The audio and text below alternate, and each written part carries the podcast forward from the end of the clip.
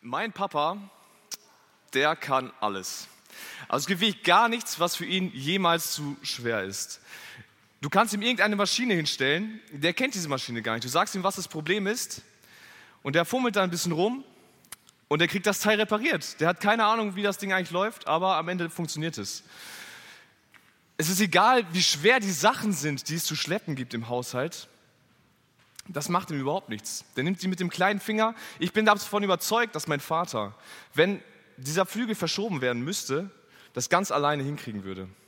Der braucht keine Hilfe. Der kriegt das, der kriegt das ganz alleine hin. Denn mein Vater, der kann alles. Das ist der Beste und das ist der Stärkste. Ich denke mal, dass jedes Kind mindestens eine Zeit in seinem Leben genauso gedacht hat. Mein Papa, der kann wirklich alles. Egal mit welchem Problem ich zu ihm hinkomme, womit Mama zu ihm hinkommt, das ist kein Thema. Der guckt sich das an und zack ist das Problem gelöst. Mal dauert es ein bisschen länger, mal geht es ganz schnell, aber für ihn ist es wirklich nicht zu schwer. Dann wird man als Kind etwas älter und man stellt mit der Zeit fest, so ganz stimmt das jetzt nicht. Also mein Vater hat doch so ein paar Defizite. Gerade so meine Generation, die aufgewachsen ist, hat dann schnell festgestellt, okay, die digitalen Medien, das ist so eine ganz große Baustelle. Da, ist, da kann er echt nicht viel mit anfangen, aber ich helfe ihm dann.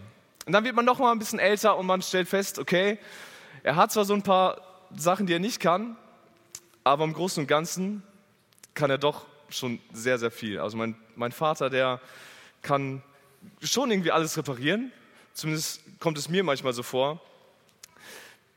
Auch wenn er, klar, nicht alles kann, aber so in vielen Teilen stimmt dann doch diese Kindheitsillusion, die man sich aufgebaut hat. Allerdings merkt man bei den Vätern, aber auch bei allen Menschen, dass sie eben nicht alles können. Menschen sind nicht dazu in der Lage, alles umzusetzen. Zum einen haben sie selbst nicht die Macht darüber, etwas, also können nicht von sich aus alles machen. Zum anderen sind sie eben auch von anderen Leuten abhängig. Beispielsweise könnte ich jetzt ganz einfach den Technikern die Macht über mich nehmen, indem ich hier diesen Schalter umlege.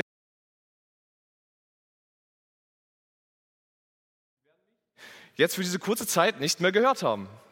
Weil die Techniker eben nicht allmächtig sind. Die können nicht sagen, okay, der stellt dir auf Mute und dann mache ich trotz, äh, lassen wir ihn trotzdem laut reden. Das geht nicht. Wir Menschen sind von anderen abhängig und wir sind selbst in unseren eigenen Fähigkeiten begrenzt. Ganz anders ist es bei Gott. Wir haben es schon in der Kindergeschichte gehört. Gott hat keine Grenzen. Gott ist allmächtig. Das ist das Thema, mit dem wir uns heute befassen wollen. Und Gott, er ist auch unser Vater. Er möchte unser Vater sein. Wenn wir, wenn wir Jesus im Glauben annehmen, dann, wird er, dann ist er mein Vater. Also stimmt die Aussage, die ich am Anfang getätigt habe, doch irgendwie, dass mein Vater alles kann. Nur eben nicht mein irdischer Vater, sondern mein himmlischer Vater, Gott. Er kann alles. Gott ist allmächtig. Und wir wollen uns heute mit dem Text aus Offenbarung 4, Vers 1 bis 11 befassen, den äh, Eugen gerade eben schon vorgelesen hat. Und in der Offenbarung, da spricht Johannes, oder die hat Johannes geschrieben, als er auf Patmos, auf einer Insel war, im Exil. Und äh, er hat dort eine Vision gehabt. Ja, er hat äh, gesehen, was am Ende der Tage alles geschehen wird. Und er bekommt von ganz am Anfang der Offenbarung einen Auftrag. Und da heißt es in Offenbarung 1, Vers 19, schreibe nun, was du gesehen hast und was ist und was nach diesem geschehen wird. Das ist der Auftrag, mit dem Johannes in diese Offenbarung hineingeht. Und er schreibt dann in, im ersten Kapitel auf das, was er gesehen hat, also was in der Vergangenheit war. Dann schreibt er in Kapitel 2 und 3 die Sendschreiben, das sind so Zwischenzeugnisse an verschiedene Gemeinden, was geschehen, was momentan ist, ja, was in der Gegenwart ist. Und dann ab Kapitel 4, ab dem Kapitel, das wir uns jetzt anschauen wollen, beschreibt er, was nach diesem geschehen wird. Oder wie es dann hier im ersten Vers dann noch später heißt, was geschehen muss. Wir sind also, wenn man so möchte, im dritten Teil der Offenbarung. Ja, es gibt drei Teile, das erste Kapitel, zwei und drei und dann vier bis zum Ende der Offenbarung. Und das Schlüsselwort in der Offenbarung, das ist euch vielleicht, wenn ihr aufmerksam zugehört habt beim, äh, beim Vorlesen des Textes, aufgefallen. Das ist das Wort Thron. Das Wort Thron, das kommt in der Offenbarung insgesamt 46 Mal vor. insgesamt kommt es im Neuen Testament nur 62 Mal vor, also kommt es eigentlich nur in der Offenbarung vor und allein 14 Mal in diesen elf Versen, die wir hier haben. Der Thron spielt eine wichtige Rolle. Der Thron, er drückt Erhabenheit und Macht aus. Und er drückt aus, Gott sitzt eben auf dem Thron und er regiert. Er hat die Macht, er allein lenkt und steuert alles. Denn Gott ist allmächtig. Und diese Allmacht Gottes, mit der wir uns befassen wollen, die fordert uns heraus und die fordert von uns verschiedene Dinge. Und das Erste, was sie von uns fordert, das ist unser Vertrauen. Ich lese uns noch einmal den ersten Vers vor. Nach diesem sah ich, also nachdem das Ganze mit den Sendschreiben äh, vorbei ist, der ganze Abschnitt, und siehe eine Tür geöffnet im Himmel, und die erste Stimme, die ich gehört hatte, wie die einer Posaune, die mit mir redete, sprach, komm hier herauf, und ich werde dir zeigen, was nach diesem geschehen muss. Johannes erhält hier einen Blick hinter wie ein Vorhang, könnte man sagen. Ein Ort, der von, für Menschen verborgen gewesen ist. Seit dem Sündenfall konnte der Mensch nicht mehr so nah in die Gegenwart Gottes kommen, wie Johannes es hier tut. Und er beschreibt es hier so, dass vor ihm eine Tür aufgetan wird. Ja, als ob der Himmel so ein, ein Haus wäre oder ein riesiger Raum, durch den man durch eine Tür hineintreten muss. Und ich kann mir vorstellen, dass er vor dieser Tür stand und erstmal gar nicht genau wusste, was, was soll ich jetzt machen? Kennt ihr das, wenn ihr zu jemandem zu Besuch geht und dann kommt ihr da an und dann steht die Tür offen? Also um mir geht es dann immer so, ich stehe dann da und denke, soll ich jetzt klingeln und warten, bis jemand kommt? Soll ich klopfen und rufen? Soll ich einfach reingehen? Also ich bin da immer so extrem unsicher und weiß irgendwie nicht ganz genau, was, was soll ich jetzt machen. Und vielleicht ging es Johannes in dem Moment ebenso. Aber er musste nicht lange warten, bis äh, er weiß, was er tut, sondern er hört eine Stimme, die sagt, komm. Und diese Stimme, sie ist, das ist die Stimme Jesu. Ja, hier ist, heißt es, dass es die Person ist, die formal schon mit ihm gesprochen hat. Und im ersten Kapitel wird diese Person eindeutig als Jesus identifiziert.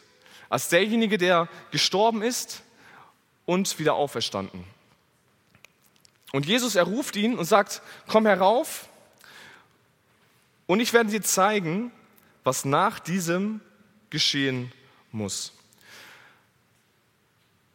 Also ich will dir zeigen, was am Ende der Zeit, das soll dieses nach diesem Jahr sagen, was dann alles geschehen muss. Nicht, was eventuell geschehen wird oder was normalerweise geschehen sollte, sondern was geschehen muss. Es gibt keine Alternative dazu. Es gibt nicht irgendwie einen Ausweichplan. Nein, Gott hat alles ganz genau festgehalten, ganz genau festgeschrieben, was wann wie passieren muss und wird. Die Zukunft, sie steht fest und sie ist in seiner Hand. Und was muss geschehen? Das lesen wir in den Kapiteln danach. Das sind dann verschiedenste Gerichtsbotschaften oder Gerichte, die über die Menschheit und über die äh, Erde ausgeführt werden. Und da muss man sich natürlich die Frage stellen, oder ich habe mir die Frage gestellt, warum muss das denn geschehen? Gibt es da nicht irgendwie eine, eine andere Lösung? Na, warum es geschehen muss, das haben wir unter anderem letzte Woche im Gottesdienst betrachtet, als es darum ging, dass Gott heilig ist. Gott ist vollkommen sündlos. Der Mensch aber, er ist voller Sünde und er rebelliert gegen Gott. Er möchte nichts mit Gott zu tun haben. Und er tut willentlich das, was Gott nicht möchte. Und das muss Gott strafen. Das ist sogar bei uns Menschen eigentlich ganz logisch. Wenn jemand dich überfällt oder wenn jemand äh, einen, einen Mord begeht, dann würden wir auch nicht sagen, ja, gut, es ist was Schlimmes, was er gemacht hat, aber äh, wir geben ihm einfach einen guten Prozess. Ja, der Richter stellt ihn einmal bloß, sagt ihm, was er alles für böse Dinge getan hat äh, und dann lassen wir ihn wieder laufen. Also wird ja keiner für uns, von uns für gerecht ansehen. Dieser Mensch muss dann bestraft werden. Er muss dann auch eine Strafe erhalten für das, was er getan hat. Und so ist es dann auch am Ende der Zeit. Der Mensch, er wird von Gott gerichtet dafür, dass er sich eben nicht an, an das gehalten, was Gott, an das gehalten hat, was Gott von ihm gefordert hat. Aber Gott, er wird am Ende durch das Gericht ein gerechtes Gericht sprechen. Und das Ziel vom Gericht im, im Kontext der Bibel ist auch nie einfach nur die Menschen den Menschen irgendwie zu schaden oder irgendetwas reinzuwürgen. Nein, Gott möchte durch das Gericht die Menschen auch immer wieder zur Umkehr führen. Auf, darauf hinweisen, dass es eben einen Gott gibt, dem wir dienen sollen. Das sehen wir im Alten Testament immer wieder. Da heißt es, dieses und dieses werde ich tun, damit sie erkennen, dass ich der Gott bin und dass sie zu mir kommen. Wir sehen also hier in diesem ersten Vers, dass die Zukunft in Gottes Hand liegt. Und das ist doch etwas Ermutigendes und etwas Tröstendes, zu wissen, dass Gott alle Dinge in seiner Hand hält. Dass es nichts gibt, egal wie die weltliche Situation momentan auch aussieht, dass es nichts gibt, was ihm aus der Hand gleiten würde.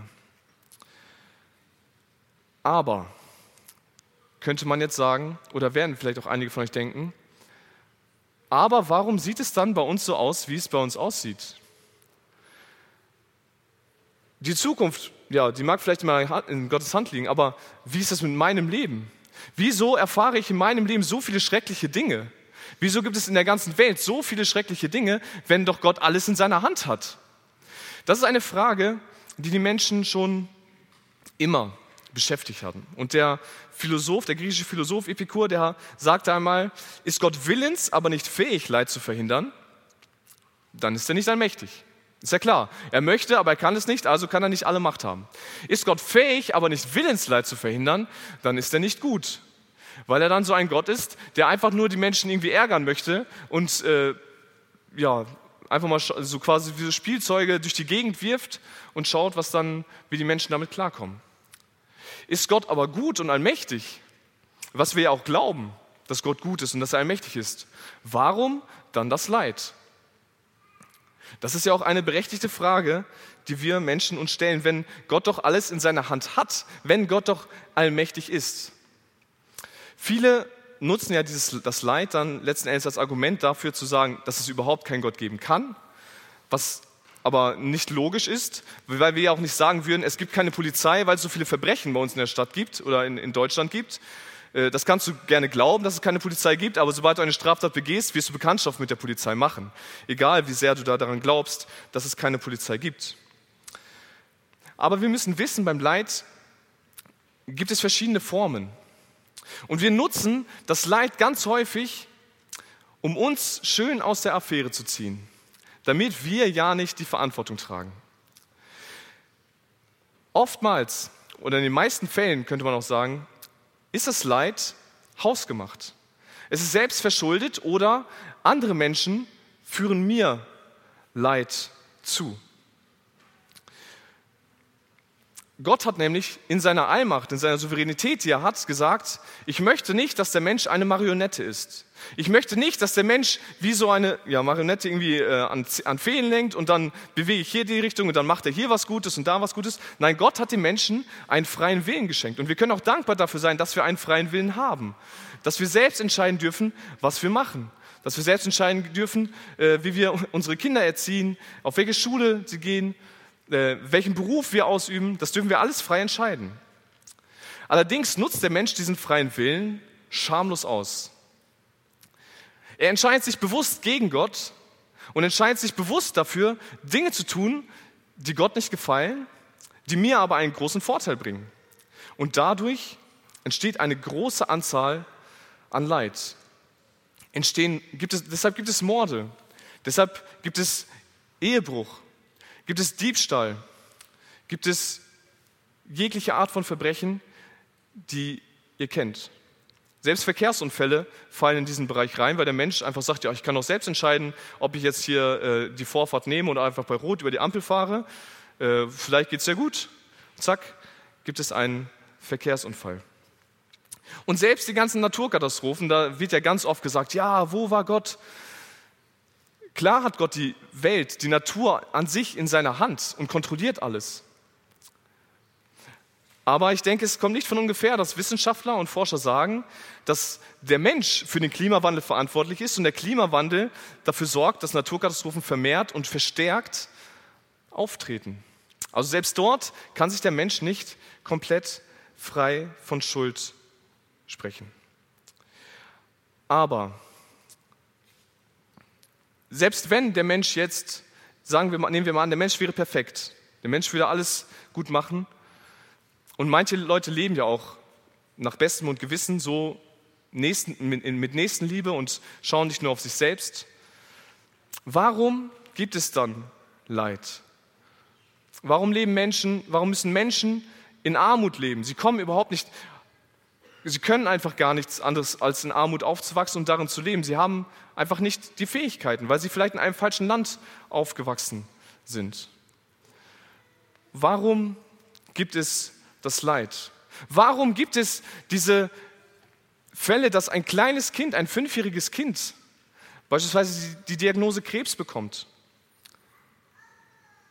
und eine ganze Familie in Leid und Trauer führt?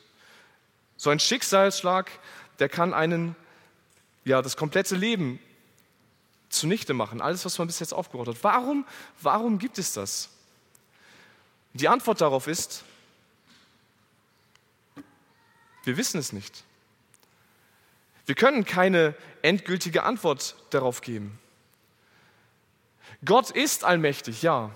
Aber was bedeutet es, dass Gott allmächtig ist? Wir haben es vorhin schon in der Kinderstunde gehört, äh, Kindergeschichte gehört. Wayne Grudem, er definiert es so, die Allmacht Gottes bedeutet, dass Gott fähig ist, seinen ganzen heiligen Willen auszuführen. Das ist Allmacht Gottes. Er sagt, was sein heiliger Wille ist und das führt er aus.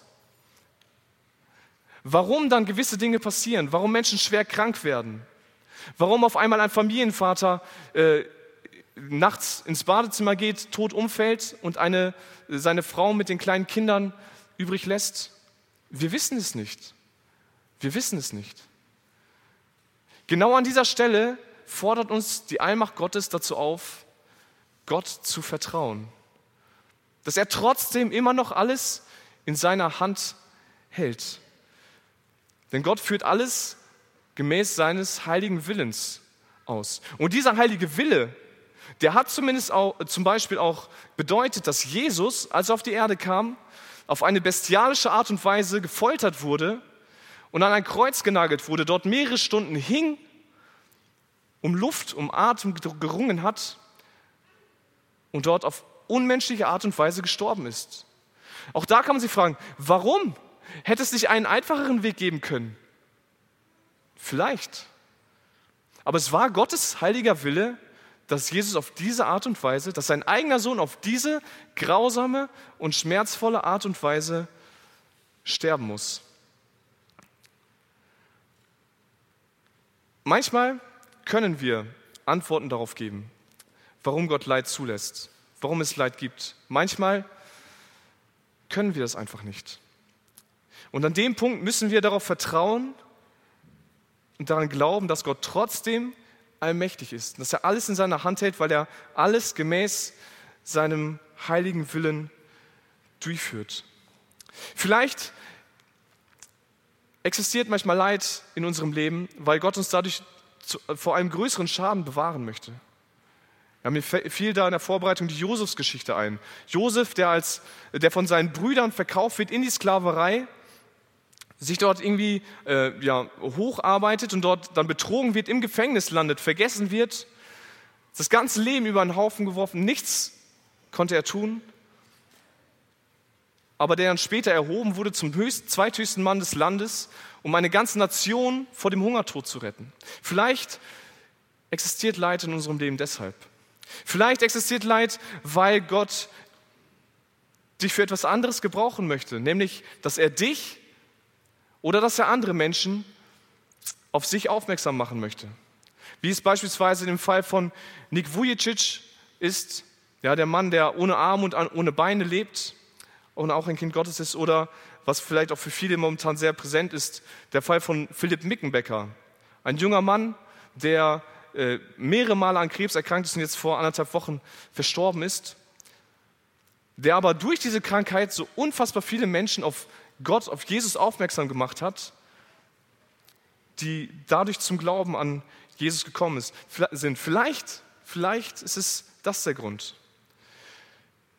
Vielleicht existiert auch Leid in deinem Leben, damit du anderen Menschen helfen kannst, die später in eine ähnliche Situation geraten und nicht wissen, wie sie damit umgehen können, wie sie damit umgehen sollen. dass du ihnen als Seelsorger zur Seite stehen kannst und sie, ja, ihnen helfen kannst, das Leid zu tragen. Womöglich ist es einer dieser Gründe. Letzten Endes müssen wir darauf vertrauen und dürfen wir auch darauf vertrauen, dass Gott trotzdem alles in seiner Hand hat, weil Gott alles gemäß seines heiligen Willens durchführt. Gottes Allmacht, sie fordert unser Vertrauen. Unser Vertrauen darauf, dass Gott tatsächlich allmächtig ist. Nachdem Johannes diese Einladung erhalten hat, in den Tempel zu kommen, folgt er dieser. Oder beziehungsweise hier heißt es, er wird im Geist oder er befindet sich im Geist. Ja, und im Geist steht er nun in einem großen Raum. Das wird uns beschrieben wie ein riesiger Thronsaal. Letzten Endes äh, steht das Wort Thronsaal da gar nicht im Text, aber es hat den Anschein, also wir, für uns malt es so ein Bild auf, dass er in einem Thronsaal steht. Und er fängt an, diesen zu beschreiben. Und in der Mitte dieses Saales steht ein Thron und auf diesem Thron, so heißt es hier, da saß einer. Und der da saß, war von Ansehen gleich. Und später heißt es dann auch immer wieder, der da saß. Es ist klar, dass damit Gott gemeint ist. Gott sitzt auf dem Thron im Himmel. Aber Johannes so, hat so viel Ehrfurcht in diesem Moment und ist so erschlagen von all dem, was er sieht, dass er sich gar nicht traut, den Namen Gottes in den Mund zu nehmen, sondern er spricht immer nur von dem, der da saß. Und er fängt sogar an, ihn zu beschreiben. Er kann ihn nicht sehen, weil niemand Gott sehen kann, aber er beschreibt, was er so sieht. Und er sieht so einen, einen, einen Lichterstrahl, einen Lichterglanz, der um diesen Thron, um Gott herum ausgeht und beschreibt ihn in Form von Reflexion von Edelsteinen. Das ist einmal der Jaspisstein oder der Sarder, ja, so ein, einmal ein weißlicher und einmal so ein rötlicher äh, Glanz, der dort ausgeht. Und um den Thron herum, ringsherum, gibt es dann noch einen, einen Regenbogen, der aussieht wie ein Smaragd, also so, so grünlich. Ja. Es sieht wie so ein Stück weit aus, vielleicht in Kombination mit dem, mit dem Weiß und dem Rot, wie ein Regenbogen. Vielleicht soll uns das hier auch noch, noch mal an Gottes Versprechen aus 1. Mose 9 erinnern, dass Gott die Welt nicht wieder durch eine Flut richten wird. Aber es geht hier primär darum, dass es ja so ein, so ein glänzender Schein ist, der drumherum ist, der Johannes in ein Staunen versetzt. Und ähm, genau, und er beschreibt nicht nur, aber nicht nur eben diesen Thron und den, der darauf sitzt, weil er den gar nicht genauer näher beschreiben kann, eben nur diesen Glanz, sondern er beschreibt uns auch, was sonst noch, was er sonst noch sieht. Und er spricht dann davon, dass gewisse Dinge rings um den Thron sind, also einmal so außenrum. Dann gibt es Dinge, die aus dem Thron ausgehen, also weggehen vom Thron. Und einige Dinge, die vor dem Thron sind. Und das Erste, was uns hier beschreibt, das sind 24 Älteste. Ja, das sind 24 Älteste, die auch auf kleineren oder auch auf Thronen sind und die sich ringsherum befinden. Und diese Älteste, sie sind, haben ein weißes Gewand an, und tragen Siegeskränze. Und aufgrund dieser äh, Attribute, die sie mit sich tragen, ja, aufgrund des Gewandes und der, des Siegeskranzes, gehe ich davon aus, dass hiermit Repräsentanten des Gottesvolkes gemeint sind. Also sind Gläubige, die einfach repräsentativ für alle Gläubige stehen und dort um diesen Thron sind. Ähm, ja, das weiße Gewand steht für die, für die Reinheit, die sie bekommen haben. Wir erinnern uns, oder erinnert euch vielleicht an das äh, Gleichnis von, der, von dem Hochzeitsmahl ja, bei dem die Gäste ein neues Gewand angezogen bekommen. Auch in der Offenbarung spricht, äh, spricht Johannes davon in den Sendschreiben, dass die Gläubigen ein neues Gewand bekommen. Und auch den goldenen Siegeskranz, den die Gläubigen, in Offenbarung 2, Vers 10 beschreibt er es zum Beispiel, oder auch Paulus beschreibt es in 2 Timotheus 4, dass er den Siegeskranz des Lebens, dass er für ihn bereit liegt, ja, zum Abholen bereit liegt, weil er am Glauben festgehalten hat. Deshalb gehe ich davon aus, dass hiermit Gläubige gemeint sind, die Johannes hier in diesem Thronsaal sieht. Außerdem stellt er fest, dass von diesem Thron, da ist nicht nur dieser Lichterglanz drumherum, sondern da geht auch Donner und Blitze von aus und Stimmen. Und das erinnert uns, oder euch vielleicht, hoffentlich auch, an die Predigt von letzter Woche, Gottes Ankunft auf dem Berg Sinai, die damit angekündigt wird oder die auch damit einhergeht, mit Blitzen und Stimmen und Donner, die dort erscheinen. Ja? Eine, eine Kombination, ich weiß nicht, wer von euch heute Nacht wach geworden ist, von dem ganzen Unwetter. oder von dem Gewitter. Ich bin äh, kurz wach geworden und bin genauso, genauso wieder eingeschlafen, wie ich wach geworden bin. Ich habe davon nicht viel mitbekommen. Aber wenn man das so hört, das ist schon auch angsteinflößend und ehrfurchtserbietend. Ja, da wird man auf einmal ganz, ganz klein, wenn man das, äh, das sieht, wenn man das erlebt. Ja, und so wird hier nicht nur die Schönheit Gottes beschrieben am, am Thron, sondern auch diese, die Macht, die von diesem Thron ausgeht. Und sie führt zu einer ehrfürchtigen Haltung. Vor dem Thron befinden sich unter anderem sieben Feuerfackeln, welche die sieben Geister Gottes sind. Sieben Geister Gottes, was soll das sein? Wir wissen, es gibt den Heiligen Geist, ja, die Dreieinigkeit. Gott Vater, Gott Sohn, Gott Heiliger Geist, aber dann, dann fehlen ja noch sechs, bis auf sieben. Habe ich irgendwie was verpasst? Nein, äh, mit diesen sieben Geistern Gottes ist eben der Heilige Geist in seiner Vollkommenheit gemeint. Der sieben ist eine, die Zahl der Vollkommenheit, die in der Bibel immer wieder benutzt wird, für, um, ja, um dieses Vollkommene, ein ganzes Bild zu schaffen.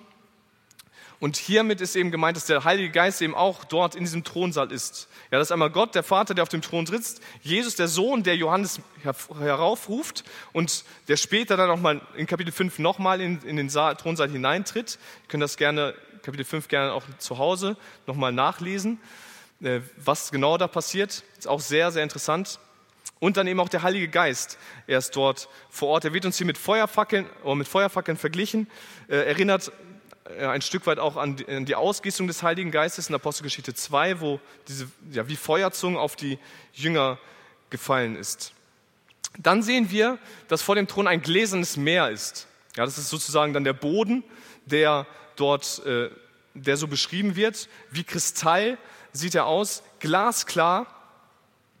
Und auch dieser Boden, er fasziniert Johannes zumindest so sehr, dass er uns hier beschreibt. Es ist wahrscheinlich auch atem, atemberaubend, das zu sehen. Ja, so, ein, so ein glänzender, glasklarer Boden, der ja, Johannes einfach ins, ins Staunen versetzt.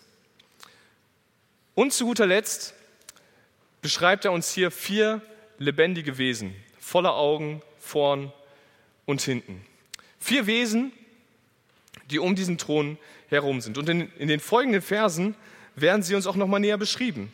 In Vers 7 heißt es, das erste lebendige Wesen war gleich einem Löwen, das zweite lebendige Wesen gleich einem jungen Stier, das dritte hatte das Angesicht wie das eines Menschen, das vierte war gleich einem fliegenden, einem fliegenden Adler. Sie haben sechs Flügel, heißt es dann in Vers 8, und sind, wird in Vers 8 dann auch nochmal gesagt, genauso wie in Vers 6 schon, voller Augen, innen und außen. Ich habe mir jetzt nicht die Mühe gegeben, die einmal äh, zu zeichnen, damit, wir uns, damit man irgendwie so weiß, wie das aussieht. Hätte sowieso kein Mensch erkannt, weil meine äh, zeichnerischen Fähigkeiten äh, auf ein Minimum limitiert sind. Äh, das könnte wahrscheinlich mein dreijähriger Neffe besser als ich. Aber diese Wesen, sie erinnern uns ein Stück weit an andere Gestalten, die wir schon, auch schon in der Bibel kennen. Deshalb wird auch so ein bisschen spekuliert, was sind das für Engel? Sind das vielleicht Cherubim? Ja, in Hesekiel 1 werden äh, auch ähnliche Wesen beschrieben, die auch so aussehen wie Löwen, Stieren, Menschen, Adler. Allerdings haben die da vier Köpfe, äh, vier Gesichter, ja, ein Kopf mit vier Gesichtern. Ähm, und sie haben auch nicht, haben nicht überall Augen. Auf, dann in Jesaja 6 werden Seraphim beschrieben, die auch vor dem Thron Gottes sind, die sechs Flügel haben, äh, voller Augen sind und Gott dort anbeten. Allerdings wird dort beschrieben, dass die Seraphim sich mit den Flügeln abdecken. Ja, also sie können, sie sind zwar voller Augen, aber sie können Gott nicht ansehen, weil Gott so heilig und so herrlich ist. Hier wird es allerdings nicht beschrieben, dass, äh, dass sie sich irgendwie abdecken. Ich denke, äh, am einfachsten wäre es, wenn man hier dabei bleibt, zu sagen, es sind einfach Engelwesen. Dass man sich gar nicht versucht, darauf festzulegen, das sind Cherubim, das sind Seraphim. Das sind einfach Wesen, weil um den Thronsaal Gottes befinden sich ohnehin Tausende von Engeln. Tausende von Engeln, die den ganzen Tag Gott anbeten, die nichts tun, als Gott dort zu anbeten und zu dienen. Und das lesen wir auch hier, dass diese, diese Wesen Tag und Nacht nicht aufhören zu sagen, heilig, heilig, heilig, Herr Gott Allmächtiger, der war und der ist und der kommt. Immer und immer und immer wieder, ohne Ende, Tag und Nacht. Das umfasst einfach den ganzen, Mensch, das ganze, den ganzen menschlichen Zeitzyklus, ja, Tag und Nacht. Im Himmel gibt es keine Nacht, heißt es später in der Offenbarung, aber quasi 24/7, alle Zeit beten sie dort Gott an, aufgrund seiner Heiligkeit, weil er der allmächtige Gott ist, weil er der Herrscher der Welt ist, weil er alles in seiner Hand hält, beten sie ihn an. Bei uns Menschen ist es so, wenn wir jemanden kennen, der etwas richtig gut kann, dann fragen wir diese Person, ob sie uns hilft. Beispiel, da ist vielleicht jemand, der sehr, sehr gut im Garten Hecken schneiden kann, äh, dass es am Ende auch gerade wird und auch vielleicht auch eine schöne, eine schöne Form hat. Dann fragen wir diese Person, hey, hättest du vielleicht Zeit, äh, bei mir mal die Hecke zu schneiden? Wenn man vielleicht Probleme in der Schule hat, dann gibt es immer jemanden, der keine Probleme in dem Fach in der Schule hat. Dann fragen Eltern vielleicht äh, Leute, äh, Klassenkameraden oder auch darüber hinaus ältere, äh, vielleicht Jugendliche, ob sie dem Kind helfen können, in der, ja, im, im Schulfach wieder ranzukommen, ja, den Stoff nachzuarbeiten. Und so gibt es das eigentlich für alle Bereiche. Ja jeder ist irgendwie Experte auf einem Gebiet und wenn jemand Experte auf einem Gebiet ist, dann wird man gerne als so ein Experte auch gefragt. Manchmal auch ein Stück weit ausgenutzt, ja, je nachdem, wie man sich dann als Experte verhält. Aber wir machen das und das ist, auch, ist ja auch gut. Es ist ja gut, dass wir uns gegenseitig helfen, dass wir die Stärken, die wir haben, nutzen, um uns gegenseitig zu helfen. Allerdings ist es so, dass wir das mit Gott häufig genauso machen. Wir wissen, dass Gott allmächtig ist. Gott kann alles. Was machen wir also? Wir kommen zu Gott hin mit unseren Problemen, mit unseren Nöten, was ja auch gut und richtig ist, und bringen sie vor ihn. Und wir beten und bitten und bitten, dass Gott tut und dass er macht und dass er handelt und eingreift.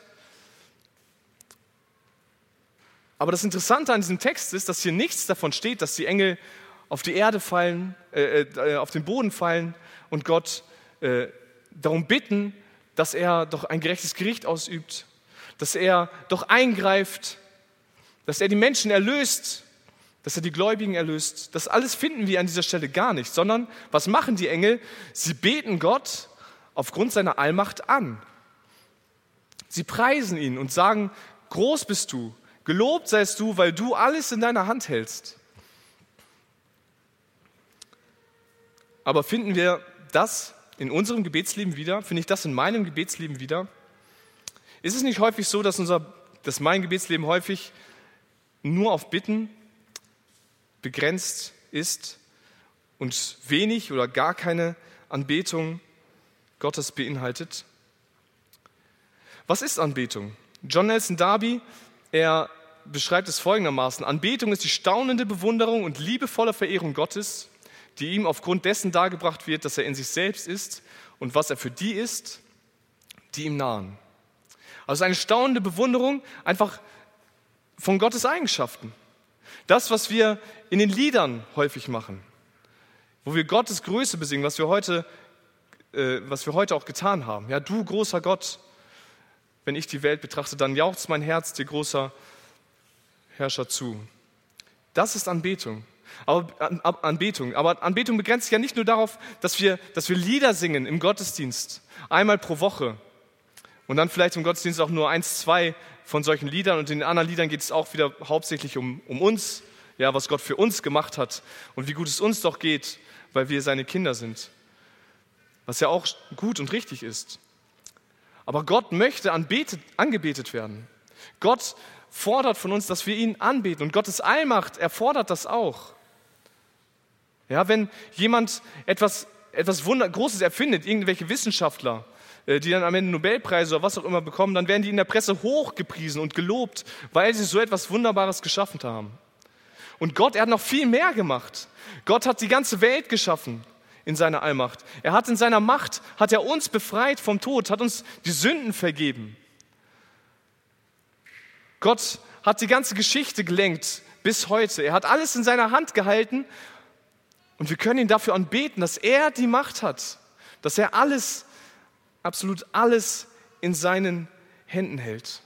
Die Wesen dort im, im Himmel, die Engelswesen, sie, die tun das heute schon. Und, aber wir, wir tun häufig leider so, also wenn ich zumindest auf mein Leben schaue oder mein Gebetsleben betrachte, dann ist es häufig so, ich bin jetzt auf der Erde, ich habe Probleme, ich muss mit diesem Problem zu Gott kommen, weil Gott diese Probleme lösen kann. Und das ist ja auch richtig. Aber anbeten, das kann ich ihn dann später, wenn ich im Himmel bin. Also ob Anbetung etwas ist, was nur in den Himmel gehört. Aber Anbetung beginnt schon heute, hier und jetzt.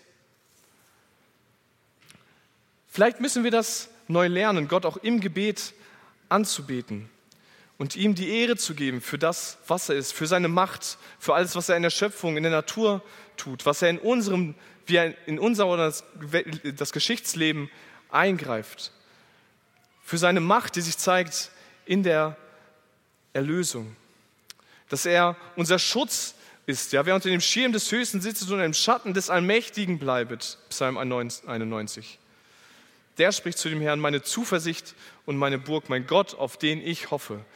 Auf den Gott hoffen und vertrauen wir und den Gott wollen wir anbeten. Vielleicht wäre es eine Möglichkeit, wenn du eine, wieder eine Gebetszeit hast, dass du eben nicht direkt anfängst, Gott dein Leid zu klagen und das, was dich gerade bewegt, sondern dass du erst einmal Gott anbetest und ihm dankst und lobst und preist für das, was er ist, wie er ist, dass er heilig ist, gerecht, allmächtig, liebevoll, treu und so weiter. Ja, Anbetung ist die staunende Bewunderung und liebevolle Verehrung Gottes, die ihm aufgrund dessen dargebracht wird, was er in sich selbst ist und was er für die ist, die ihm nahen. Lasst uns das zu Herzen nehmen, denn Gottes Allmacht, sie fordert unsere Anbetung. Aber sie fordert von uns auch noch ein drittes, und das ist unsere Demut. Wenn diese vier Wesen dort Gott die Ehre bringen und ihm singen, heilig, heilig, heilig, Gott Herr Allmächtiger, der da war und der da ist und der da kommt. Währenddessen passiert noch etwas weiteres und zwar sieht Johannes wieder diese 24 Ältesten, die vorher noch auf den Thronen gesessen haben, angetan in ihrem weißen Gewand und den Siegeskränzen.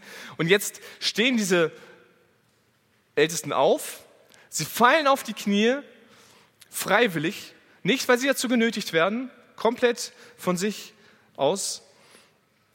Sie nehmen diese Grenze, diese Siegesgrenze, die sie erhalten haben, als Belohnung dafür, dass sie am Glauben festgehalten haben, dass sie Gott treu geblieben sind. Sie nehmen diese und sie geben sie Gott wieder zurück.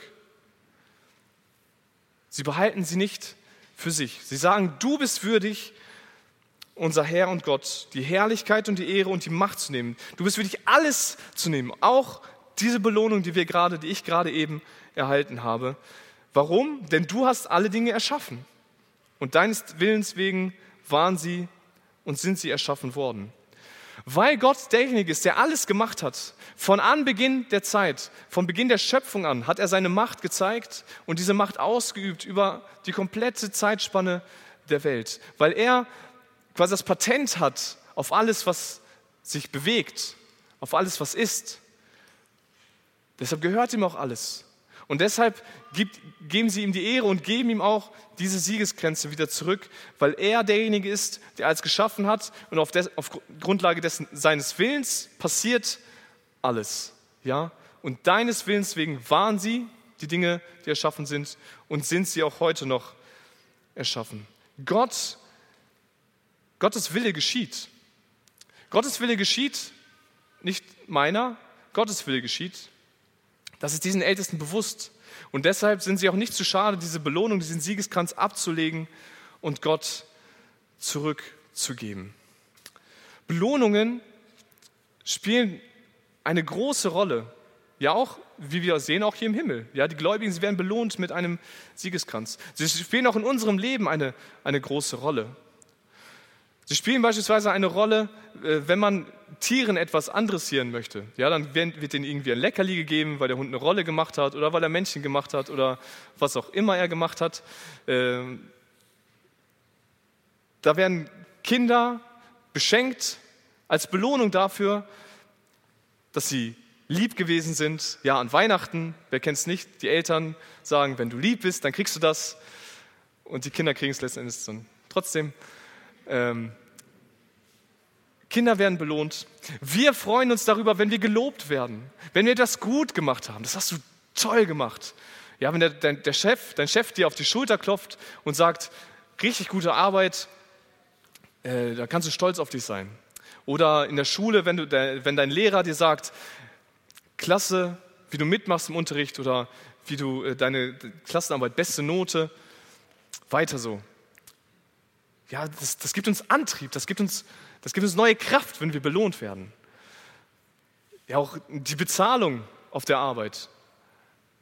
Wir wollen eine Entlohnung dafür haben, dass wir unsere Arbeitskraft zur Verfügung stellen. Und äh, wollen, dass diese Entlohnung auch angemessen ist. Ja, deshalb gibt es ja zum Beispiel in der Sportwelt dann noch ganz oft diese, diesen Streit. Wenn da eine Vertragsverlängerung ist, dann ist jemand traurig, weil er nur 8 Millionen anstatt 10 Millionen bekommt, weil er doch so viel wert ist für den Verein und dann heulen die rum und das sind ganz andere Probleme, die diese Menschen dort haben. Wir wollen Belohnungen haben. Wir sehnen uns danach und es gibt uns Kraft und Auftrieb. Aber wir wollen diese Belohnungen auch nicht nur in unserem ich sag mal, normalen, im, Alt, normalen Leben, im Alltag, sondern auch im geistlichen Leben. Ich diene Gott in der Gemeinde, ich führe dort meinen Dienst aus, dann erwarte ich auch dafür, dass Gott mich belohnt, dass er mich segnet auf der Arbeit. Ja, ich investiere mich in der Gemeinde, lege dafür vielleicht, lerne dafür vielleicht etwas weniger für, die, für meine Arbeiten in der Schule, dann erwarte ich auch, dass Gott mir am Ende eine gute Note schenkt, dass ich, die, dass ich die Prüfung bestehe. Ich spende mein Geld, meinen Zehnten, vielleicht auch viel mehr und erwarte, dass Gott mich finanziell versorgt. Dass er mich dafür belohnt, dass ich 10 Euro gebe und vielleicht dann aber 15 Euro bekomme, weil ich ja diesen ersten Schritt gemacht habe. Ich äh, diene meinem Nächsten, ja, über Nächstenliebe aus, erwarte dann aber auch, dass Gott mir die nötige Gesundheit schenkt, um genau diese Nächstenliebe äh, weiterhin auszuführen. Ja? Wir tun etwas für Gott in der Gemeinde oder auch außerhalb des Gemeindehauses, und erwarten dafür, dass Gott uns belohnt, weil wir doch diejenigen sind, die etwas tun. Aber weit gefehlt. Nicht du bist es, der etwas tut. Nicht ich bin es, sondern Gott ist derjenige, der etwas tut. Philippa 2, Vers 13, da heißt es, denn Gott ist es, der in euch wirkt, sowohl das Wollen als auch das Wirken zu seinem Wohlgefallen. Wenn du etwas Gutes machen willst, wenn du Geld spenden möchtest, dann ist das nicht, weil du so ein wunderbar toller Mensch bist, sondern es ist, weil Gott dir das aufs Herz legt und Gott möchte, dass du das machst. Und er gibt dir auch am Ende die Kraft, dieses Geld abzugeben, dass du dann nicht noch im letzten Moment doch noch das Geld zurückziehst zu dir. Er ist derjenige, der das Wollen und das Wirken vollbringt. Er ist derjenige, wenn du einen Dienst in der Gemeinde ausführst, der dich dafür begabt, diesen Dienst auch auszuführen, dir die Kraft dafür gibt. Er ist derjenige, dem der Dank da, dem der Dank da gilt. Er ist derjenige, der eigentlich belohnt werden müsste am Ende. Dass Gott uns segnet für das, was wir für ihn tun, das ist, das ist Gnade, das ist, das ist Bonuszahlung quasi, wenn man äh, in der Arbeitswelt ist. Gott gibt dir einfach noch mehr, obwohl er dich, ja, obwohl er eigentlich derjenige ist, der etwas bekommen müsste. Weil er derjenige ist, der das Wollen und das Wirken oder das Vollbringen schenkt. Gott ist derjenige, der alles tut. Und deshalb erfordert Gottes Allmacht unsere Demut. Wir müssen erkennen, dass wir von uns aus nichts tun können. Da ist wirklich gar nichts, was ich Gott bringen könnte, was ich tun könnte, dass Gott in irgendeiner Art und Weise gefallen würde, wenn ich es von mir aus tue. Das nichts. Aber Gott, er bewirkt es. Er bewirkt das Gute. Er hilft mir, gibt mir die Kraft, wirkt durch seinen Heiligen Geist in mir, dass ich das tue, was er von mir möchte. Gottes Allmacht, sie erfordert unsere Demut. Sind wir uns dessen bewusst, dass wir nicht allmächtig sind? Ganz oft leben wir nämlich genau nicht so. Wir tun so, als ob wir alles in unserer Hand hätten. Als ob wir, wir entscheiden ganz genau, was heute, heute passiert nach dem Gottesdienst. Wir entscheiden, wann wir in den Urlaub fahren. Wir entscheiden, wann ich diese oder jene Entscheidung treffe. Und das liegt doch alles in meiner Hand. Das liegt doch alles in meiner Hand. Und dann stellt man aber schnell, früher oder später doch fest, es liegt gar nicht in meiner Hand. Es liegt gar nichts in meiner Hand. Selbst wenn ich mein eigenes Haus baue, dann liegt es nicht in, Hand, in meiner Hand, wenn ich auf die Rohstoffe warten muss. Da kann ich nichts tun. Ich bin nicht allmächtig. Gott ist allmächtig. Und das ist nicht nur in diesen praktischen Dingen so, sondern auch in dem, was ich von mir aus heraus tue, von dem, was ich denke und was ich umsetze. Gott allein gebührt die Ehre.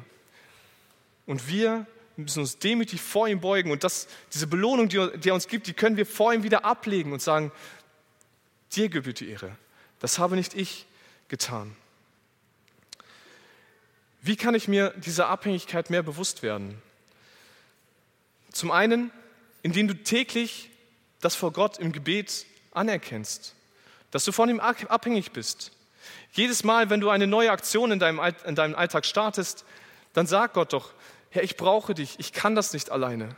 Selbst wenn du noch so sicher bist, selbst wenn du, dir, wenn selbst wenn du noch so viele Pelimeni in deinem Leben gekocht hast, dann sag Gott doch, dass du es aus deiner eigenen Kraft eigentlich nicht tun kannst, sondern dass er derjenige ist, der dir die Kraft dafür gibt. Selbst wenn du noch so viele Autos repariert hast, sag Gott, dass du seine Hilfe brauchst. Und wenn es dann geklappt hat, dann danke Gott doch dafür, dass er dir geholfen hat. Schau auf dein Leben zurück, was in deinem Leben alles passiert ist und du wirst feststellen, dass da so vieles gelaufen ist, was eigentlich niemals so hätte laufen können, so hätte laufen dürfen. Aber es ist Gott gewesen, der eingegriffen hat, immer und immer wieder und der das Leben, dein Leben so gelenkt hat, dass du heute hier sitzt und dass es dir so gut geht, wie es dir geht. Wenn dich jemand lobt, dann sag Danke, dann freu dich darüber, dass Gott dich gebrauchen konnte. Aber sag dir selbst und vielleicht auch der anderen Person Gott die Ehre dafür. Damit du selbst nicht dich anfängst zu überheben und zu denken, ich bin derjenige, der hier etwas tun kann. Ich bin der Herr, der, der Größe und mir kann keiner das Wasser reichen. Denn Gott allein ist allmächtig und das fordert unsere Demut. Mein Papa, der kann alles. Manchmal. Er ist ein Mensch wie du und ich. Er ist beschränkt.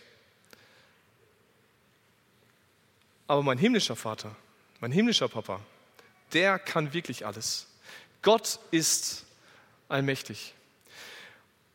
Und diese Allmacht Gottes, sie fordert uns heraus. Sie fordert unser Vertrauen. Es läuft nicht immer so, wie wir es gerne hätten. Es gibt Leid. Aber Gott ist trotzdem allmächtig und Gott hat trotzdem alles in seiner Hand und darauf können wir vertrauen.